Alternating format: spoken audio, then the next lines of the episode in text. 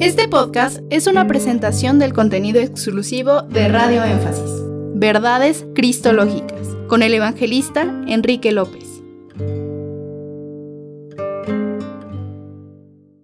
Buenas tardes, está sintonizando Radio Énfasis en la Verdad, una radio que nació con la vocación de participar y comunicar las bendiciones del Señor para su vida, un manantial de bendiciones. Este programa es Verdades en Cristológicas, un espacio donde estudiamos y reflexionamos sobre la persona bendita del Señor Jesucristo, el personaje más importante en toda la Biblia. Mi nombre es Enrique López. Hoy vamos a tratar una serie de temas sobre eh, enseñanzas, doctrinas olvidadas de Jesús de Nazaret y que no están recogidas ni escritas en los credos eh, históricos, ni tampoco en las eh, confesiones de fe de las denominaciones modernas y francamente muy poco enfatizadas en la cristiandad evangélica actual. Quiero dar gracias a Dios, a mi hermano Joaquín Yebra, profesor que fue hace años el seminario y pastor incansable y amoroso de la obra de Dios. De él y de otros apuntes he cogido esos estudios. Eh, hay que honrar al que honra, honra, dice la escritura. Y el discípulo no es mayor que su maestro, también dice la palabra del Señor. Vamos pues, sin más preámbulo, a comenzar este tema. Vamos a tocar dos puntos sobre las doctrinas olvidadas de nuestro Señor Jesús. Vamos a, a enfocarlo desde el punto de vista de Jesús como maestro de los misterios de Dios y de ahí vamos a arrancar algunos puntos de esos misterios que él mismo los enuncia y que están escritos en los Evangelios. Comencemos a leer como texto cabecera el que encontramos en el Evangelio según San Mateo en su capítulo 23, versículos del 1 hasta el 12. Entonces habló Jesús a la gente y a sus discípulos, diciendo, En la cátedra de Moisés se sientan los escribas y los fariseos, así que todo lo que os digan que guardéis, guardadlo y hacedlo.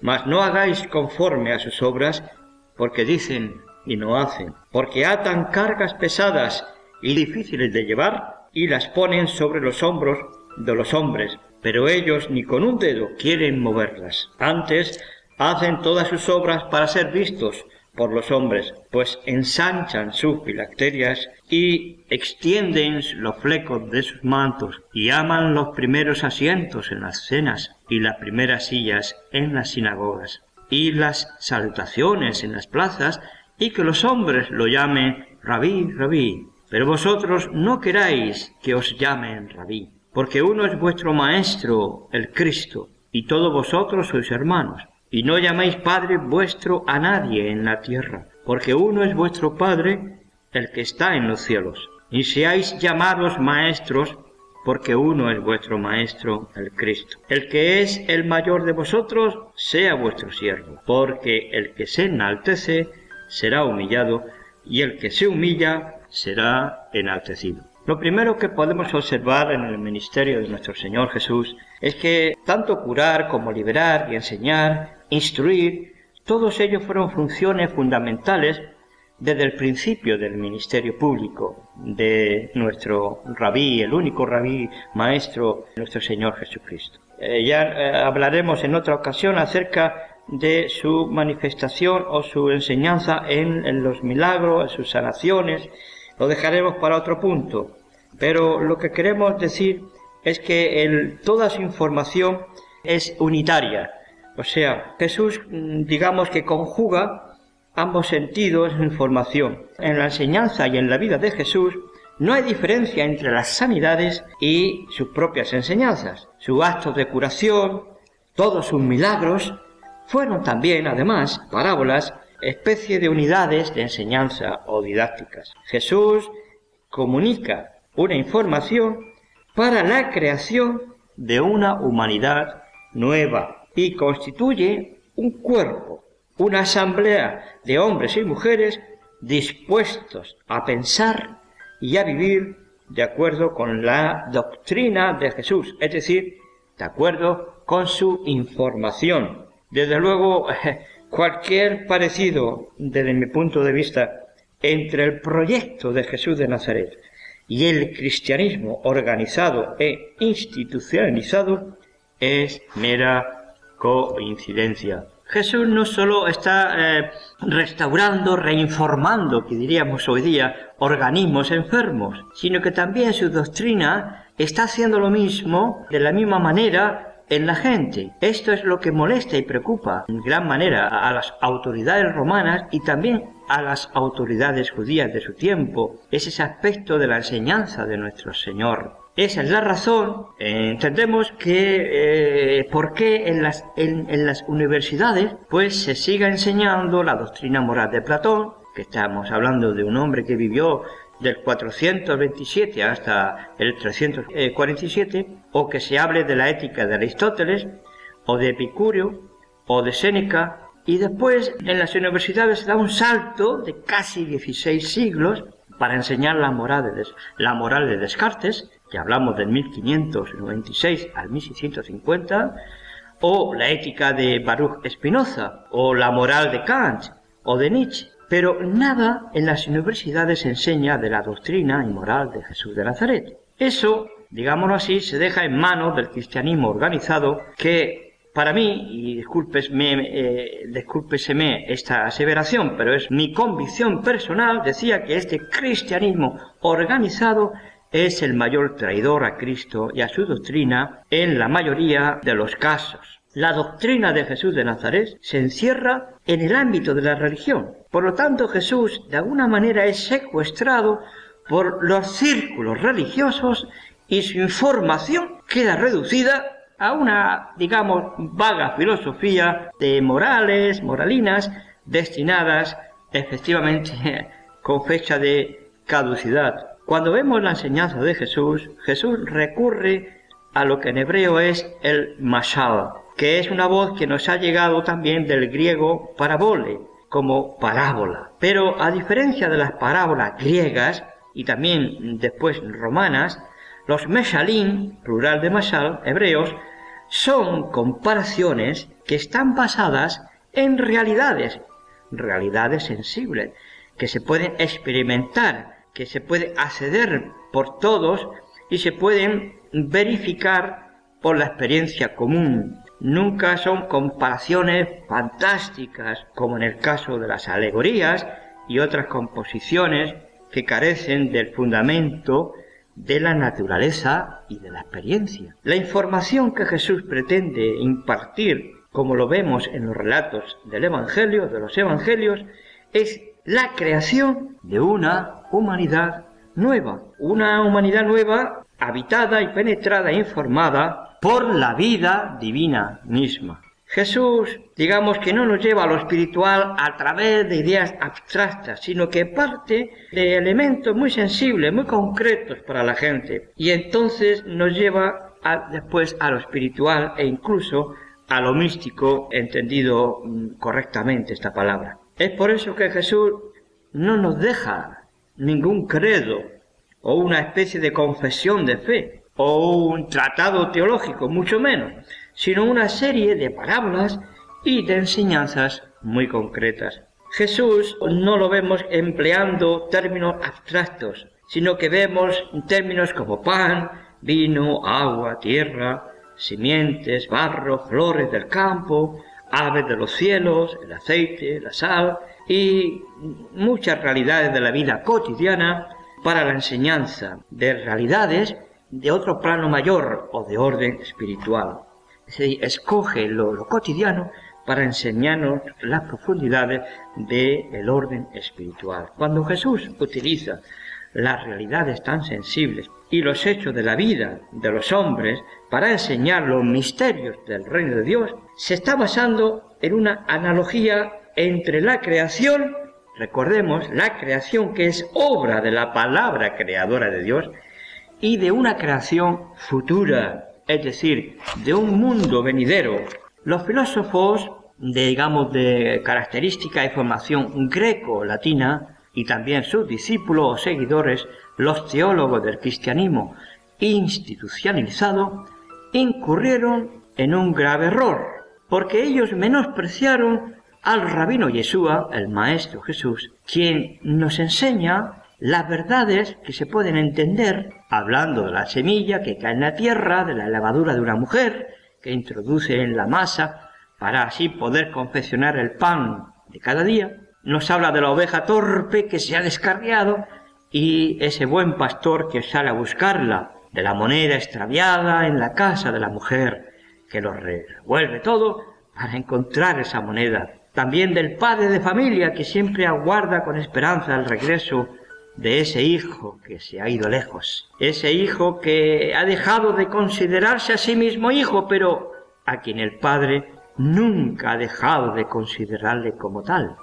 De ahí que el padre tenga esa paciencia y esa esperanza en la espera del regreso del hijo para recibirle sin reproche alguno. Para los intelectuales liberales occidentales que tanto han contaminado y siguen contaminando la doctrina cristiana, se llega a lo espiritual, a lo espiritual solamente a través de cosas abstractas y conceptos filosóficos. Jesús, sin embargo, informa a través de realidades, repetimos, muy concretas y su enseñanza se da a conocer por medio y en la forma de realidades que todos pueden sentir. De no haberlo hecho así, pues francamente Jesús no hubiera podido comunicar nada a los hombres y mujeres con quienes se encontró. Hablamos de campesinos, artesanos, pastores, pescadores, cobradores de impuestos, las amas de casa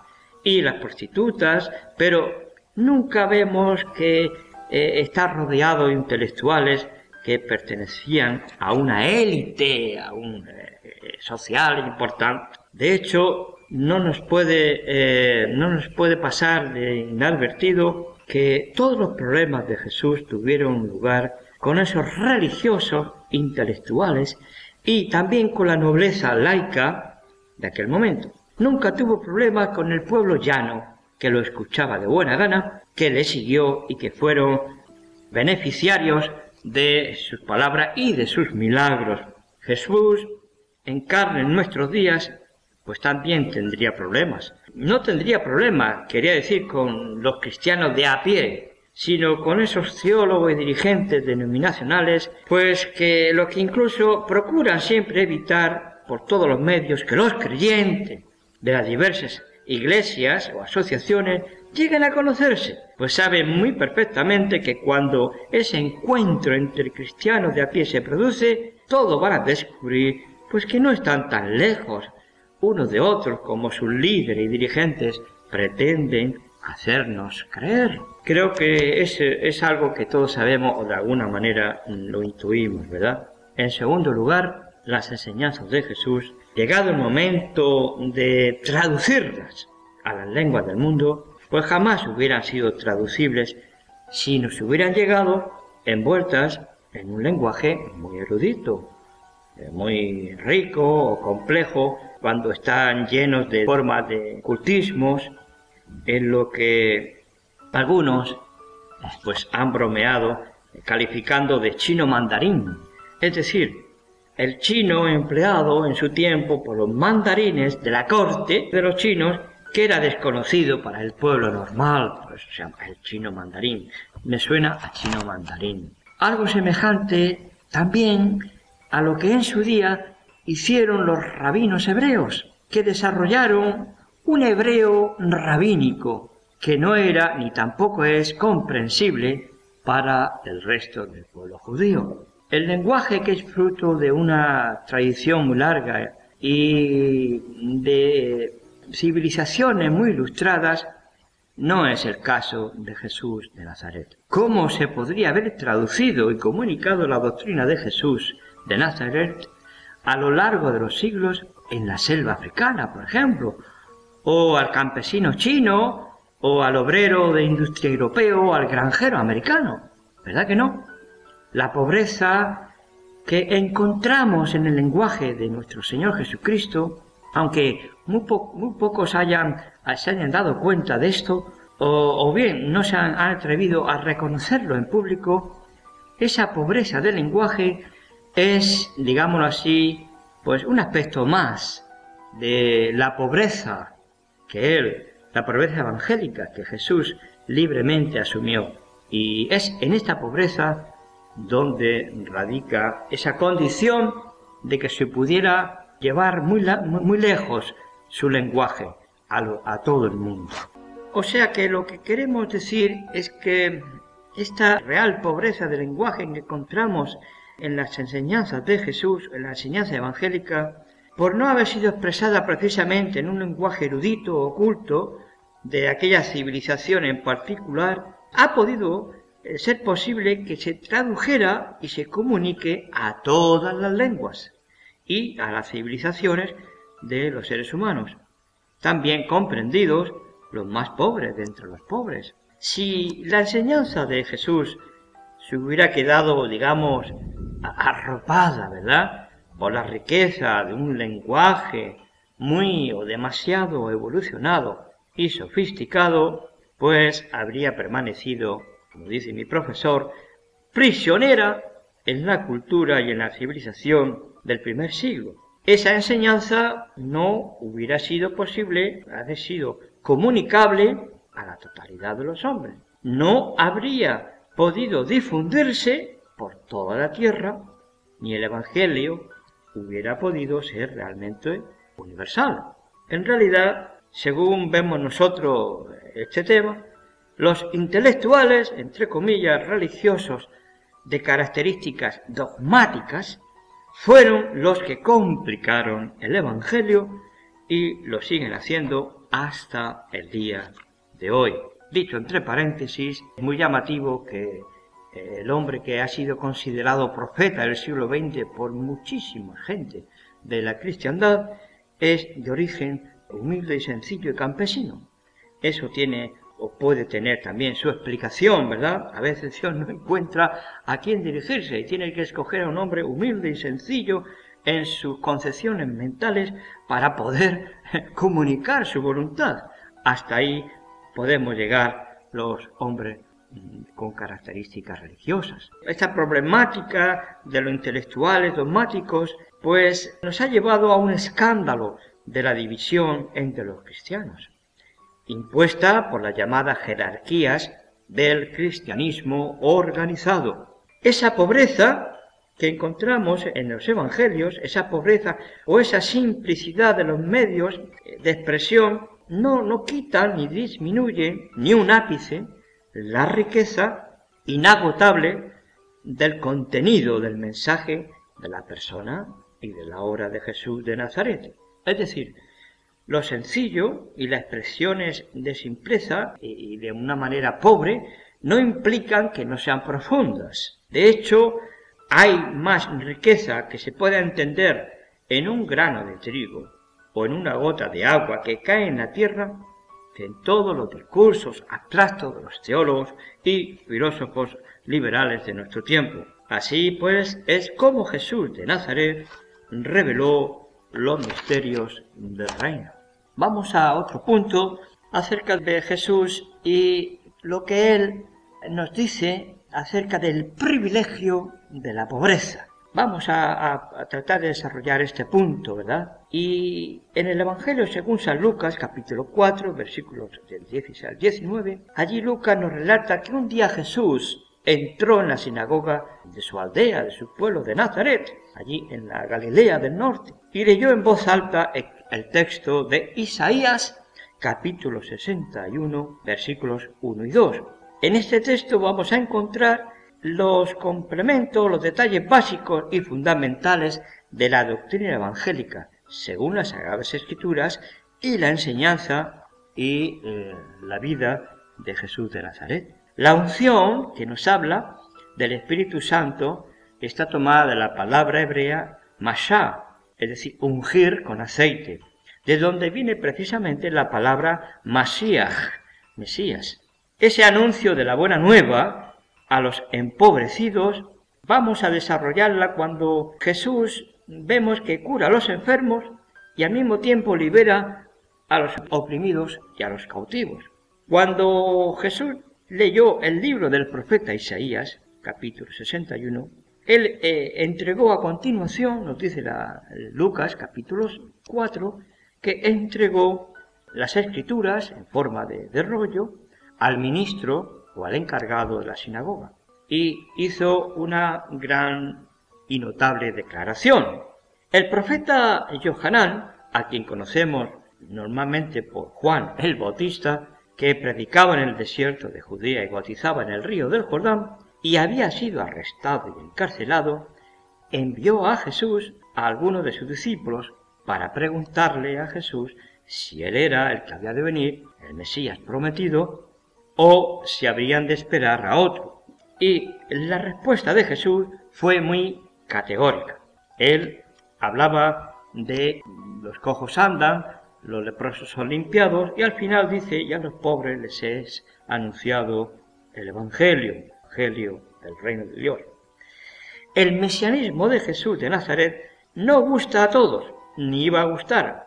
¿Por qué? Porque se dirigía de una manera muy recta, muy franca, muy directa y primordialmente a quienes en el mundo se, se le veía necesitados, a aquellos de quienes nadie frecuentemente, frecuentemente se, se ocupaban, y yo digo que no nos ocupamos, aquella gran legión de empobrecidos, los enfermos, los lisiados, los humillados, los apestados, los encarcelados, los marginados, también los, aquellos que son tenidos por herejes, desde la religión del poder, los parias de la tierra, todos ellos. En definitiva, todos aquellos que no importaban ni importan a los enriquecidos y acomodados del sistema que impera. Incluso aquellos que resultan tan molestos que serían, pues, mejor eliminarlos. Jesús es muy diferente a otros maestros iluminados de su tiempo y que han surgido también a través del mundo, especialmente en Oriente. Él no se dirige a una élite, a las castas privilegiadas por causa de la fortuna o por la cultura, sino se dirige primordialmente al pueblo llano. Platón, el famoso filósofo griego, elaboró un sistema en forma piramidal de castas, claro, en cuyo vértice, allá arriba, se encontraban los filósofos, como no, y cuya base, la base de esa pirámide, sistema, estaba formada por los trabajadores manuales. Está bien, si cualquiera, ¿verdad? Según Aristóteles, famoso discípulo también de Platón y famoso maestro, la sabiduría para él implicaba y que también requería, en primer lugar y previamente, el ocio. Pero claro está, el ocio de unos, de unos iba a comportar la esclavitud de quienes no pueden disponer de ocio para el estudio, pues tienen que trabajar muy duro para ganarse la vida y contribuir a que sus explotadores sigan disfrutando del ocio. Jesús enseña precisamente que la piedad tiene que tener unos componentes de excelencia, por cuanto Jesús no cree en castas. Y dicho esto de paso, las castas de alguna manera implican la existencia de almas preexistentes, unas almas para gozar y otras para sufrir, sino que nuestro bendito Maestro, bendito sea su nombre, aplica la piedad correcta al infortunio real de la vida, al sufrimiento que padecen los seres que son distintos unos de otros, seres que no son meras ilusiones filosóficas ni espejismos, sino realidades que se pueden tocar y palpar. La ausencia de esta piedad que Jesús nos enseña descansa, decía, esta ausencia sobre una creencia, la creencia de que el sufrimiento de los demás pues no pasa de ser una apariencia, una ficción alejada de la realidad, de quien vive, por supuesto, en la abundancia y la acomodación aburguesada. Jesús comienza por prestar atención a las enfermedades y los sufrimientos. Él se dedica a cuidar a los enfermos. No estima que esto sea algo ilusorio, no, no. Él se ocupa de ellos como si fuera un médico, médico divino. Ha venido a sanar y llamar a los pecadores al arrepentimiento. Jesús no se ocupa del cuerpo del hombre como si, como se diría en los círculos eh, estos eh, cristianos contaminados por la filosofía antropológica dualista, espíritu bueno, cuerpo malo, etc. Sino que conforme a la antropología, antropología original hebrea, Jesús se ocupa del hombre, H-O-M-B-E-R en castellano, en su sentido total y global, frente a esa ficción, esa visión que es ficticia y también escapista de la realidad que nos resulta molesta. Por eso queremos escapar. Jesús se dirige primeramente a los empobrecidos y les enseña que aunque ellos no lo sepan, tienen una ventaja. Una ventaja. Vamos a leer un poco esa ventaja en Lucas capítulo 6, 20 hasta el 26. Lucas capítulo 6 del versículo 20. Y dice así, y alzando Jesús los ojos hacia sus discípulos, decía, Bienaventurados vosotros los pobres, porque vuestro es el reino de Dios. Bienaventurados los que ahora tenéis hambre, porque seréis saciados. Bienaventurados los que ahora lloráis, porque reiréis. Bienaventurados seréis cuando los hombres os aborrezcan y cuando os aparten de sí y os vituperen y desechen vuestro nombre como malo por causa del Hijo del Hombre. Gozaos en aquel día y alegraos, porque aquí vuestro galardón es grande en los cielos, porque así hacían sus padres con los profetas. Mas ay de vosotros, ricos, porque ya tenéis vuestro consuelo. Ay de vosotros, los que ahora estáis saciados, porque tendréis hambre. Ay de vosotros, los que ahora reís, porque lamentaréis y lloraréis. Ay de vosotros, cuando todos los hombres hablen bien de vosotros, porque así hacían sus padres con los falsos profetas. Esta declaración de nuestro Maestro y Redentor ciertamente eh, no podemos decir que no es paradójica, es paradójica, pero es paradójica respecto al sistema de valores de aquel tiempo, y yo diría que de hoy también, un sistema que pues comúnmente admitido mm, sin ninguna pregunta y sin una reflexión. Pero además esta declaración resulta auténticamente y verdaderamente escandalosa. ¿No les parece? Pues algunos, quizás eh, usted ha tenido esa experiencia y se lo han comentado algunos, podrían pensar que esa declaración suena como a burla, pues afirma que los bienaventurados son precisamente aquellos que padecen hambre, que sufren miseria, precisamente por ser oprimidos, explotados, humillados, degradados en su humanidad por quienes desconocen o no quieren reconocer esa hermandad universal. Es aquí donde tenemos que hacer un paro, un punto en nuestro estudio para hacernos recordar la doctrina moral de los profetas escritores que encontramos en lo que conocemos como Antiguo Testamento, el Viejo Testamento. Estos profetas expresaban la justicia con el, vocablo hebreo Sedaká.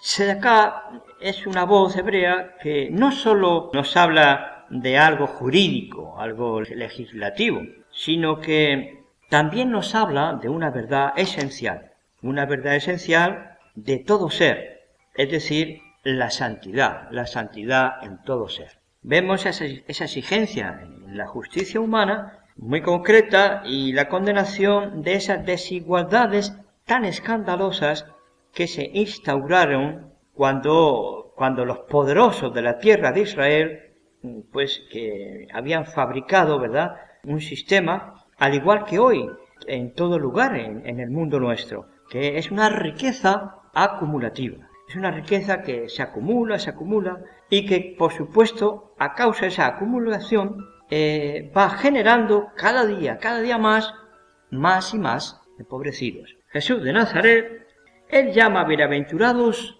a los empobrecidos. Ahora, con esto, Él no pretende justificar el orden establecido. Ojo al parche que decimos aquí en, en España. Hoy como ayer, el orden de la injusticia que impera, en definitiva, que es el mayor de, los desórdenes, sino que la bienaventuranza de nuestro Señor Jesús radica precisamente en que son víctimas a los ojos de Dios. Son víctimas, repito, a los ojos de Dios, quien, el Señor, Dios, les va a hacer justicia en el día establecido. Pues el clamor de los empobrecidos ha penetrado en los oídos divinos, como ocurriera en la antigüedad con aquellas desdichas terribles del pueblo hebreo bajo esa garra terrible y opresora del imperio faraónico egipcio. Los explotadores, opresores, los verdugos, no tendrán parte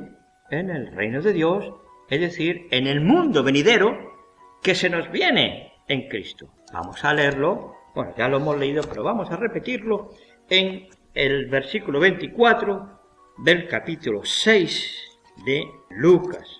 6, 24. Mas hay de vosotros, ricos, porque ya tenéis vuestro consuelo. Desde luego hay eh, muchas definiciones posibles para términos riqueza y pobreza, y las hay para todos los gustos.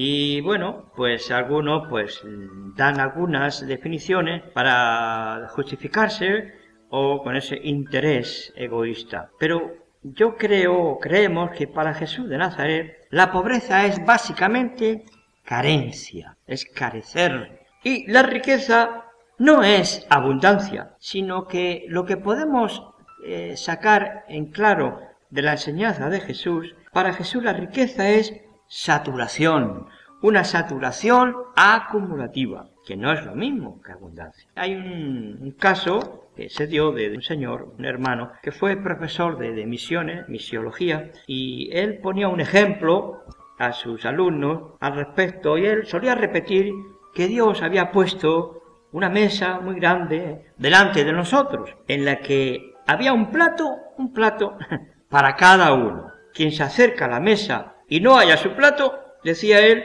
puede estar seguro que hubo alguien que llegó antes y se llevó su plato y el suyo. Esto dicho un poco así graciosamente, pero es una triste y tremenda realidad en nuestro mundo. Cuando conocemos la doctrina bíblica respecto a la cólera o ira, enojo de Dios, a esa indignación divina que se va acumulando sobre aquellos que asesinan, explotan o oprimen y envilecen al hombre, a sus compañeros de existencia que son más débiles que ellos, podemos acercarnos a una mejor comprensión del sentido de la bienaventuranza que Jesús nos está declarando sobre los empobrecidos. Los enriquecidos son infortunados, no son bienaventurados. ¿Por qué? Porque están repletos, saciados, y ya tienen el consuelo que han buscado. Jesús demuestra en su propia vida que para la inmensa mayoría de los hombres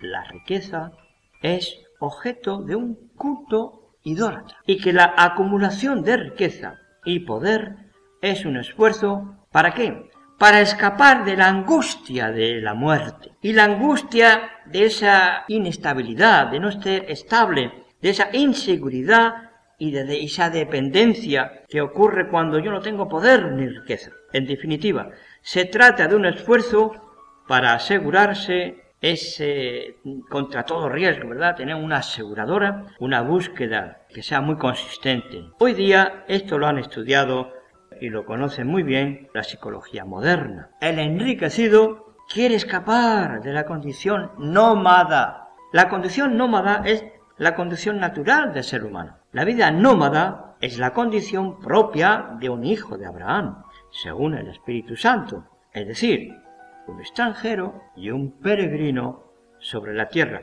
Así es lo que Jesús se lo explica a Nicodemo. Lo podemos ver en Juan capítulo 3, versículo 1 al 8. Por ejemplo, en el versículo 7 dice Jesús a Nicodemo, no te maravilles que te dije, os es necesario nacer de nuevo. El viento sopla de donde quiere y oyes su sonido, mas ni sabes de dónde viene ni a dónde va. Así es todo aquel que es nacido del Espíritu. Así es todo aquel que es nacido del Espíritu. Y también lo podemos ver en la carta a los Hebreos, capítulo 11, versículo 13, cuando habla respecto de Abel o Enoch, Noé, Abraham, Isaac, Jacob y Sara, entre otros, ¿verdad? El enriquecido quiere escapar de esa condición nómada, peregrina, y arriesgarse, es decir, no arriesgarse, sino echar raíces establecidas en ciudades, hacerse mansiones, palacios, murallas, tras las cuales puede acumular su riqueza. Así nace y se desarrolla el concepto de la propiedad privada. la que siempre priva a otros de algún bien. ¿Que te suena esto revolucionario? Pues sí, lo es. Jesús es revolucionario. Es la revolución partiendo del amor. El enriquecido desearía que sus riquezas fueran eternas. Como no, querría no morir para poder gozar de ellas eternamente. El empobrecido, a causa de la codicia de sus explotadores, pues no tiene nada que aferrarse. Está disponible para ser nómada, peregrino en su propia alma. No puede rendir culto a las riquezas que no posee, que no tiene acumuladas. Pero pronto van a llegar aquellos listillos que van a poder seguir explotando más y más para despertar el corazón del pobre para que anhele algo que adquirir y llegar a acumular esos bienes. Y así caerá en el mismo pozo que sus explotadores. El propio Jesús no dispone o no disponía, según el texto bíblico de Mateo 8, 18 al 20, nos dice que no disponía ni siquiera de una piedra muchas veces para apoyar su propia cabeza. Siendo rico, que no quiere decir enriquecido, se hizo voluntariamente pobre, empobreciéndose para estar entre nosotros como uno de nosotros y así dar su vida por nosotros. Los dirigentes del cristianismo organizado pues, eh, o establecido siempre estarán o querrán estar cerquita de los poderosos, y esto creo que no, no tiene mucha duda, no es opinable porque se puede ver a través de la historia en el desarrollo del curso de los siglos hasta nuestros días. Pero acceder al reino de Dios solo es posible hasta que tengamos una liberación de esa idolatría a la riqueza. De lo contrario, cuando eh, se instale el mundo, no se permitirá jamás a quienes han caído en esa red nunca van a reclamar sinceramente por la venida del reino. A ellos no les interesa que Jesús eh, venga porque ellos ya lo tienen todo. Jesús no enseña la renuncia por la renuncia, tampoco el sacrificio por el sacrificio, sino las condiciones existenciales que existen, valga la redundancia, es decir, esas cosas que trascienden al ser, para entonces acceder a una riqueza que es infinitamente mayor él ha venido para sembrar una simiente que ha de ser plantada en los corazones de los hombres. ¿De qué sirve pues acumular, riquezas y buscar en ellos la seguridad absoluta?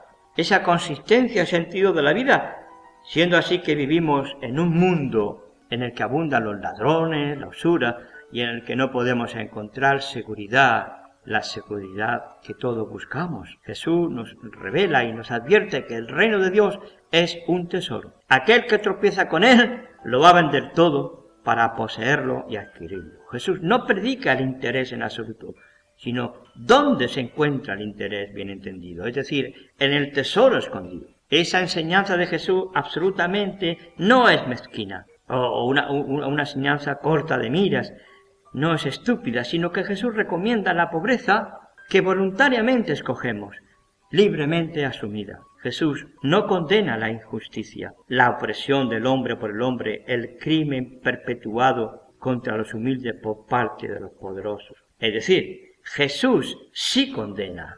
Hace un lapsus. Me gusta hacer las cosas en directo lo más posible. Repito, lo que Jesús está condenando es la injusticia, la opresión del hombre por el hombre, el crimen que se perpetúa contra los humildes por parte de los poderosos. Jesús no emprendió una guerra contra los romanos que ocupaban su pueblo, ni contra los explotadores del pueblo, que se habían ido haciendo terratenientes, acumulando tierra, sino que propuso un camino para que los hombres podamos vivir una vida abundante que Dios tiene, aleluya, para nosotros. El objetivo, el fin de Jesús no es otra cosa que comunicar a la humanidad entera, ya sean empobrecidos, enriquecidos, explotadores y explotados, una información creadora, dinámica, que libera y regenera, para lo cual es menester, es indiscutible, nacer de nuevo,